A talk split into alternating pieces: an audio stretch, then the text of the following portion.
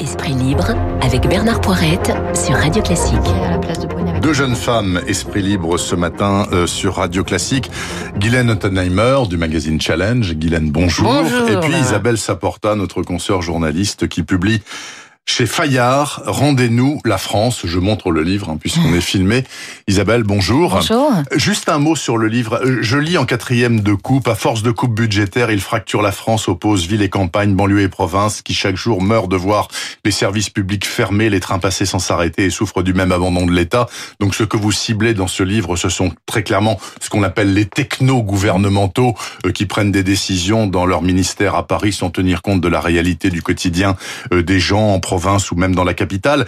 Entendons-nous bien, Isabelle Saporta, c'est euh, au canon lourd que vous tirez là-dessus, mais est-ce que euh, ce que vous décrivez et condamné dans ce livre peut s'apparenter au premier sujet que j'ai retenu ce matin, qui est par exemple l'abandon de l'usine Bridgestone de Béthune par ses propriétaires japonais. Hein. En l'occurrence, Bridgestone est une boîte japonaise, ou alors General Electric qui ferme une usine à Villeurbanne, à coup de centaines d'emplois qui vont disparaître. Est-ce que c'est un scandale purement français ou est-ce que c'est la marche habituelle des affaires dans une économie libérale, Isabelle Voilà, il y a deux choses. Vous avez un scandale. euh, Moi, pour moi, je vous parler d'un scandale que je trouve français. C'est notre ancien euh, Premier ministre, Édouard Philippe, qui accepte son rang de serviette chez Atos, au conseil d'administration d'Atos. Moi, le problème que j'ai avec tout ça, c'est qu'au fond, ce sont ce qu'on appelle les revolving doors, c'est ce qu'on appelle la porosité entre ces deux milieux.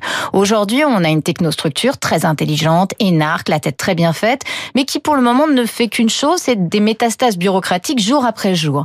Et on les a vus Il y a pendant le Covid. 57 conseillers au cabinet de Castex. J'ai vu truc- ça dans euh, Le Canard enchaîné. Et on Mais il attend faut- les sous-préfets à la relance il de Madame de peut-être ça Montchalin. pour euh, diriger un pays de 65 millions Oui, de- moi je suis pas. ah bah, regardez, euh, les, les Allemands se débrouillent beaucoup mieux que nous, avec beaucoup moins de fonctionnaires, notamment dans dans la, la fonction hospitalière. Donc, euh, si on avait la même le même pourcentage d'administratifs qu'en Allemagne, on aurait 100 000 médecins de plus sur le territoire. Je pense qu'on préférerait avoir 100 000 médecins de plus.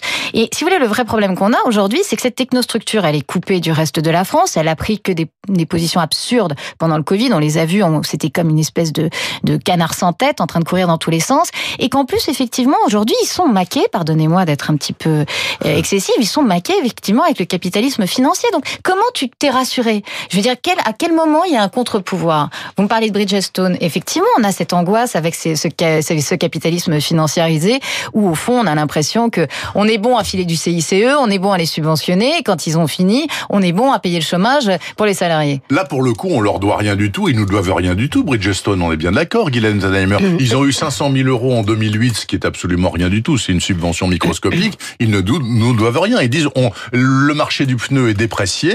On va les produire en Pologne moins cher et on ferme la, et on ferme la France. Moi, j'adore les cris d'orfraie de tous les dirigeants. Oh, c'est horrible, c'est c'est des méchants. Il Oui. faut qu'on se batte.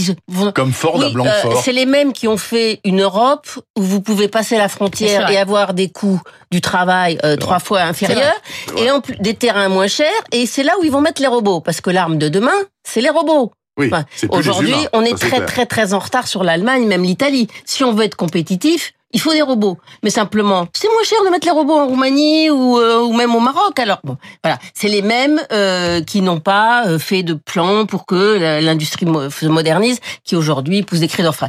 Et puis. Après tout, vous savez quand même, la majorité des emplois, c'est souvent les petites entreprises. Alors chaque fois qu'il y a 800 emplois, alors tout le monde euh, Ah, c'est une se met sur le lit du, du- de la personne qui est en train de mourir en disant là là, on agite ses bras, etc. Mais moi, je voudrais revenir euh, deux secondes sur le livre d'Isabelle Saporta que j'ai lu en Oui. entier.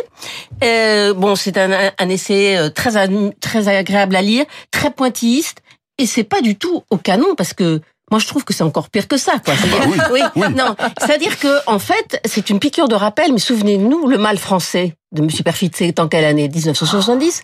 Crozier, les tableaux de quai, c'est en quelle année? 70. Ça fait donc 50 ans C'est qu'on sait que notre système administratif est inefficace, sans contre-pouvoir, centralisé, trop hiérarchisé. Vous prenez un énarque, qu'il arrive à 20 ans, à 25 ans dans un dans une administration. Il sait que le prochain poste, il veut être dans un cabinet pour ensuite aller à, euh, à Bercy. Vous croyez qu'il va arriver en disant mais là là, ça marche pas ici, il y a trop de voitures, puis vous avez des bureaux trop grands, ça sert à rien, puis on pourrait fusionner avec le bureau d'à côté, on est tout à fait puis on n'est pas compétent en fait finalement, c'est le maire qui doit décider. Vous croyez qu'il va faire ça? Non non, il va être très gentil, il va apporter les petits les petites notes, etc. Bon. Donc voilà, euh, il y a un moment, on a zéro contre-pouvoir dans ce pays. Euh, le Parlement, bon, enfin voilà, c'est une chambre d'enregistrement. Le Sénat, peut-être un petit peu, de temps en temps, fait entendre sa voix. Non, mais c'est pathétique. Et ça fait quand même 50 ans qu'on le dit. Donc voilà, merci Isabelle Saconta d'avoir le courage de temps en temps remettre les choses. Mais simplement, la conclusion de tout ça, c'est qu'un jour, il va falloir qu'on regarde la copie et qu'on se dise, est-ce qu'on peut vivre encore comme ça? Est-ce que tout va continuer à être gratuit? Est-ce qu'on peut continuer à être le seul pays où l'université est gratuite, le, la santé est gratuite? 70% de la population est éligible à des HLM. Non, mais on infantilise la population, on lui fait croire que le bonheur est, est, possible parce que voilà, euh, il y a des promesses à chaque élection présidentielle. Bah dites donc, vous Et avez voilà. bien parlé du bouquin d'Isabelle Saporta. N'empêche que le bouquin débute quand même en disant j'ai eu la chance inouïe de naître dans ce magnifique pays qu'est le nôtre, bien d'y sûr, grandir, bien sûr, d'y travailler bien sûr, c'est pour et ça qu'on triste. mes enfants. Mais c'est pour ça qu'on veut pas qu'il qu'il Mais oui, mais ça fait qu'il 50 sombre. ans que le constat est fait, ça fait 50 ans qu'on serre les fesses en disant « Ouh, j'espère que ce sera pour la prochaine génération le grand basculement. Nous, on va continuer à vivre au pays de cocagne. Oui. Vous y croyez encore, Isabelle? Oui, mais moi je pense, mais je pense qu'il faut le faire urgemment. C'est vrai, on est dans un pays magnifique, mais c'est c'est comme s'il y avait une malédiction d'une mauvaise fée qui nous avait. euh, Vous savez, on est le pays des 400 000 normes. On avait tout pour réussir, mais la mauvaise fée nous a acheté un sort. Mais là, sauf que c'est pas un sort. Il faut effectivement euh, aujourd'hui se et pardonnez-moi, mais il faut se débarrasser effectivement de ce d'abord de cette école qu'est l'ENA, hein, parce que là, je, à part faire des têtes euh, bien faites, mais qui sont pas bonnes à, Ouais, alors à ça, écoutez, réel, moi je veux hein. bien. Mais les écoles d'élite, ça fait 20 ans qu'on dit que c'est mal, etc. N'empêche que ce pays, il tient aussi avec un maillage de gens extrêmement compétents formés dans ces écoles d'élite. Mais- Formés, ils sont pas formés, ils sont sélectionnés, mais ils sont pas formés. Ouais, on, vous app- on vous apprend quoi, Léna Ah bah, j'en sais rien, C'est une école d'application. C'est une école d'application, c'est-à-dire on vous dit voilà, le Bercy pense comme ça, le budget pense comme ça, donc vous allez faire comme ça. C'est comme ça qu'on traite les participants. C'est pas du tout comme euh, par exemple la Kennedy School aux États-Unis où vous êtes branché sur les universités. Donc il y a de la recherche par exemple. Oui, aux. États-Unis, on fait de la recherche sur comment on gère les grands les grands ensembles, que ce soit d'ailleurs L'Oréal, que ce soit l'OMC ou que ce soit n'importe quoi l'éducation nationale. Il y a des techniques pour gérer en ressources humaines. Il y a des recherches, les sociologues font des recherches. Eh ben, vous êtes à la Kennedy School ou bien vous êtes en business school, vous suivez ce cours, vous suivez ces recherches parce que c'est des c'est des savoirs communs. Donc on apprend des choses. Là, à l'ENA, on n'apprend rien, on répète. On apprend à se couler dans le moule, elle a raison. C'est vrai que c'est un truc de fou et ça n'a pas de sens. Et en plus, on est dans la reproduction sociale la plus totale. Donc il y a un moment, on Il dit y a un petit France- peu, il y a un petit peu a- de même. Un petit peu, ouais. Très très très Ouais, très peu. très Enfin, c'est en fait c'est c'est juste le cache sexe, hein, si je puis me permettre, pour Ouais. continuer comme avant. Et donc en fait après t'es là en train de dire mais je comprends pas, ils s'occupent pas de la France de la diagonale du vide, ils s'occupent pas de la France des banlieues, mais ils sont pas représentés. Je veux dire il y a un moment, est-ce qu'on est, on peut pas avoir un recrutement autre pour avoir au fond des gens qui nous montrent une autre vision de cette, ce pays magnifique. Pardon, mais pendant le Covid, la seule chose qui est tenue, ce sont les régions et c'est les maires. C'est vrai. Hein, vous êtes d'accord Oui. Du coup, qu'est-ce qu'elle fait, là, Améline Montchalin, là, notre nouvelle ministre extraordinaire hein? Elle crée des sous-préfets à la relance. Donc, elle nous rajoute une strate supplémentaire. Non, mais c'est un truc de dingue Ils vont nous mettre le commissaire au plan euh, Bayrou avec 200 mecs qui vont se recruter dans l'entre-soi le plus total, comme l'a raconté très bien Guylaine Ottenheimer. Il n'est pas fait, payé, lui, mais les autres sont payés. Oui, hein. enfin voilà. Mais en fait, c'est surtout qu'on a l'impression qu'ils sont tous, qu'ils se cooptent. Pas une impression d'ailleurs, qu'ils se cooptent tous entre eux. Il n'y a pas de, il y a pas de contre-pouvoir.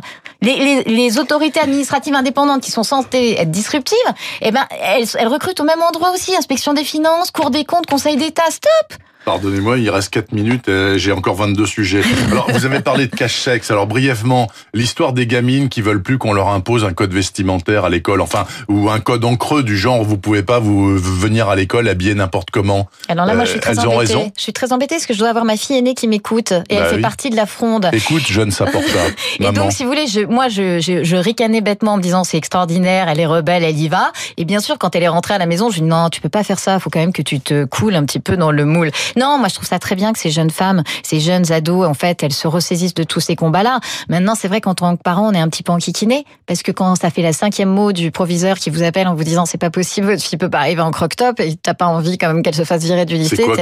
C'est l'espèce de, de, de, de t-shirt qui vous arrive en dessous des seins Ah, et qui montre bien le nombril. Voilà. Bah, parce que l'objectif c'est de montrer son nombril ou de s'habiller n'importe comment. Euh, si on veut s'habiller gothique par exemple, tout noir et maquiller tout noir pour aller au cours de maths. L'objectif, c'est d'être libre et de pouvoir s'habiller comme on veut et de ne pas. Et euh, donc leur grande revendication, c'est de dire au fond la sexualisation est imposée par les adultes. Nous, on voit juste pas le problème. Donc c'est au fond une reconquête de leur corps. Moi, je trouve ça assez assez sympa. Guylaine Alain disait euh, la politesse, c'est le, le vêtement de l'âme. le penseur, oui, le philosophe. Ben moi, je pense que euh, c'est bien d'être vêtu parce que euh, et c'est bien d'être poli parce qu'on n'a pas besoin de tout montrer. Et euh, je sais très bien il faut que les, les, les jeunes mènent des combats et c'est comme ça qu'on forme sa personnalité. Mais je pense que les parents les autorités ne doivent pas céder je veux dire il y a un moment c'est bon pour les adolescents aussi de se heurter à un mur et de se heurter à une autorité. Ça fait partie de leur combat. C'est pas on va pas les écraser comme a dit l'autre proviseur. Faut, oui il faut laisser s'épanouir etc mmh. mais bon ils ont tout leur temps de loisir pour s'exprimer comme ils veulent dans leurs vêtements. Et c'est vrai que l'école est un lieu où c'est pas la peine d'aller aguicher le, le, le, le, petit jeune pubère euh, de 14 ans? Voilà, il y a un moment, il y a, il y a, des, il y a des, voilà, il y a des endroits pour tout. Voilà. Moi, je pense que c'est je trouve que les deux ont raison, les jeunes ont raison de se, ré, de se révolter, mais ils doivent, l'autorité doit, doit tenir bon. C'est pas facile, mais je pense que l'autorité doit tenir bon. J'ai fait mur, euh, Guylaine Autonne bah, C'est bien, c'est bien. Ça n'a pas été facile, mais j'ai fait mur chez moi. Bon. C'est pas cool, maman.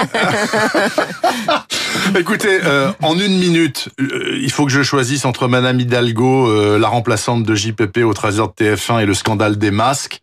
Alors on va faire les masques. Enfin, c'est pas, c'est plus le scandale des masques. Maintenant, on sait plus quoi faire des masques. Regardez, il y, en a plein ici là dans le studio. Est-ce qu'il y a un scandale des tests Covid ah non, Vous avez ça... vu la queue sur le non, trottoir là en face ridicule. là Ça devient ridicule. Est-ce qu'il y a problème ah bah oui, il y a, problème. C'est un truc de Même dingue. Pas besoin de poser la C'est un truc de dingue. C'est-à-dire comment la France, qui nous qui nous dit depuis parce que l'épidémiologiste à 8h15 ce matin, il a dit mais on est en plein délire là. Il faut il faut arrêter de faire peur aux gens. Euh, il y aura pas de deuxième vague. Même le masque, il sert à rien, etc. Donc est-ce qu'en plus il y a un problème non, de enfin, test quand bien même il y aurait une deuxième vague, en tout cas, c'est pas avec la façon dont on les teste aujourd'hui que ça va s'arranger. Parce que comme il faut une semaine pour avoir les résultats, enfin, ça devient dingue. Trois Oui. jours pour avoir une place, une semaine pour avoir les résultats. 5 Donc, heures d'attente sur le cinq trottoir et une donc semaine une fois que tu sors de que tu as ton résultat, en fait, c'est t'as déjà covidé tout le monde si tu t'es pas si tu t'es pas extrait, hein. Et tu et, et du coup là t'es nickel. Mais là on te dit il faut quand même rester encore une semaine de plus chez vous. Encore avant c'était 15 jours. C'est c'est ridicule. Et là tout ça est remboursé par la sécurité sociale. Oui, oui, oui. Donc Oui. on a les sans tests- ordonnance, on sans- peut y aller sans on a les ordonnance. tests les plus d'Europe à 75 euros. Hein, c'est remboursé par la sécurité sociale et quand vous avez les résultats, ça ne sert plus à rien. Enfin, je, c'est une gabegie d'État, une de plus. 15 secondes, Guylaine. Euh, non seulement quand euh, vous attendez les résultats pendant 7 jours, mais après quand vous avez le résultat, ça m'est arrivé, euh, le médecin dit oui, mais faut pas en tenir compte parce qu'ils sont que Il ils sont ils sont valables à 70% Quelle seulement, horreur. donc tu es peut-être quand même contaminante, donc euh, tu restes encore chez toi. Bon, donc voilà, il y a un moment où euh, c'est compliqué. Ce que je pense on- dont, dont a manqué dans la gestion de cette crise, c'est du bon sens. D'abord, Macron, comme il savait qu'il n'avait pas la confiance des Français, c'est c'est c'est caché derrière les conseils scientifiques en disant c'est eux qui prennent la décision Ouais. parce que les gens n'ont pas confiance en moi. Et deuxièmement, autant euh, ces énarques et ces brillantes têtes savent très bien jeter des trajectoires sur le, le réarmement industriel de la France sur 50 ans, mais le bon sens qui était, ben oui, un masque quand même, ça protège, pas tout le temps, pas dans la rue, quand il fait beau et qu'on est seul dans la rue, mais c'est vrai que quand on entre dans un lieu public, ça, ça, ça quand même, ça protège. Enfin, il y a des trucs de bon sens comme ça. Guylaine Ottenheimer de Challenge et Isabelle Saporta, Rendez-nous la France. Ça vient de sortir chez Fayard. Merci d'être venu au micro Merci. de Radio Classique. Je vous souhaite un très bon week-end. Il est 8h55. Allez, un petit conseil de lecture.